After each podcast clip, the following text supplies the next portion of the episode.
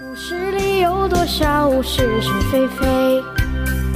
故事里有多少非非是是？《侍卫官杂记》作者宋乔，由事了播讲。说不是就不是，是也不是。故事里的事，说是就是，不是也是。据跟夫人到美国的王妈说，夫人这次在美国的风头出的十足，美国总统的夫人都到飞机场迎接，两个人手拉着手走进一部漂亮的汽车，许多新闻记者拿着照相机对着夫人拼命的照相，镁光灯一闪一闪，连眼睛都睁不开。在美国总统的官邸里住了几天后，就到纽约住在一家什么华道尔夫大酒店。这家酒馆贵得很，光是房租每天都要一百五十美金。夫人在纽约每天都忙什么呀？小张就喜欢插。夫人可忙得很，老是有外国人来看她，他们叽叽咕咕的，不知道说什么，反正态度啊都非常亲热。他们上街的时候，手背挽着手背，人家说这是外国规矩。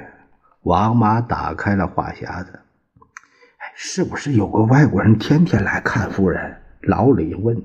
那我不知道。王妈那脑袋摇得像拨浪鼓。那些外国人都长一模样，蓝鼻子、蓝眼睛、高鼻子，满脸胡子，那满胳膊汗毛。我又不会说他们话，真看不出来是一个人还是好多人呢。他这么一说，我们都忍不住哈哈大笑起来。你到了一趟美国，一定会说几句外国话了。我问，外国话？我除掉和夫人讲话之外，根本也没人找我说外国话呀。我又整天不上街。他说的蛮有道理。夫人在医院住多久啊？医院？夫人倒是常去，常去唱国戏的戏院。没有没有病啊？去什么医院？王妈的两眼瞪得像灯笼。老杨拿胳膊肘碰碰我，笑了笑。这家伙真是多事儿，最爱明知故问了。王妈接着又说：“夫人在纽约住的非常痛快，天天喝酒、抽烟、打牌、跳舞，有时候还坐汽车去兜风，到海边游水。哎呀，真是无拘无束。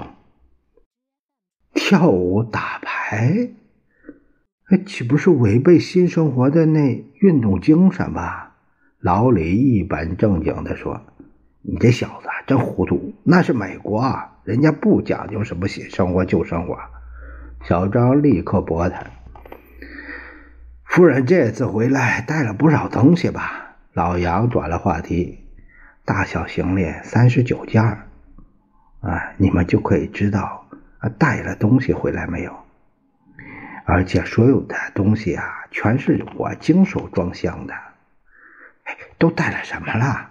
我好奇的问。什么都有：衣料、丝袜、皮鞋、手表、钻石戒指、耳环、口红、指甲油、被单、毛毡，还有给先生吃的补药。王妈随口一数就一大堆。啊，这些货色要是交给我们。哎呀，足可以在精神堡垒附近开一家拍卖行了。